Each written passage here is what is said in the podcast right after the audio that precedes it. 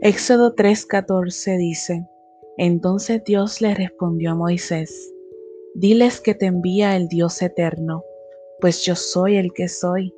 Mi nombre es yo soy. Simplemente diles, yo soy es el que me ha enviado.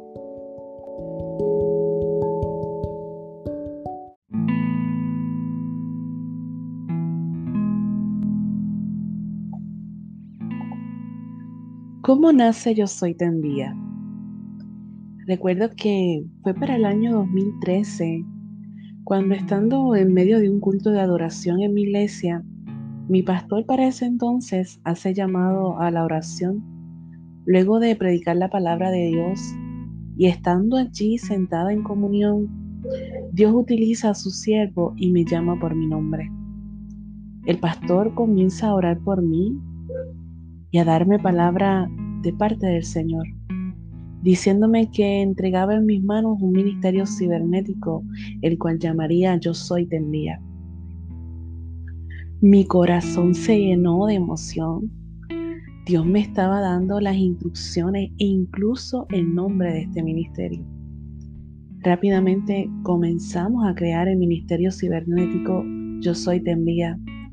Al comienzo nuestra idea era crear una emisora cristiana online, donde el principal deseo era emitir programas y música de calidad con contenidos cristianos. Pues al igual que en la actualidad, era notoria la necesidad de brindar a las personas una programación que le proporcionara ayuda para su familia. Entusiasmados comenzamos este llamado. Hermanos de nuestra iglesia se unieron a este ministerio y comenzamos a crear programas con contenido que edificaban las vidas. Pero luego de un tiempo fue muy difícil continuar. Muchas fueron las razones por las que decidimos poner en pausa a Yo Soy de Envía. Por mucho tiempo me pregunté qué realmente deseaba Dios con este ministerio.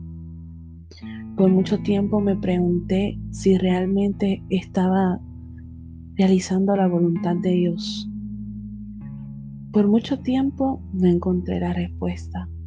Pero algo sucedió hace unos días. Nació en mi corazón ese deseo de llevar la palabra del Señor. Pensaba en posibles nombres para esta programación, pero ninguno me hacía sentir cómoda. Y en un momento de reflexión con Dios, llegó a mi corazón, yo soy te envía. Nuevamente mi corazón se volvió a llenar de emoción.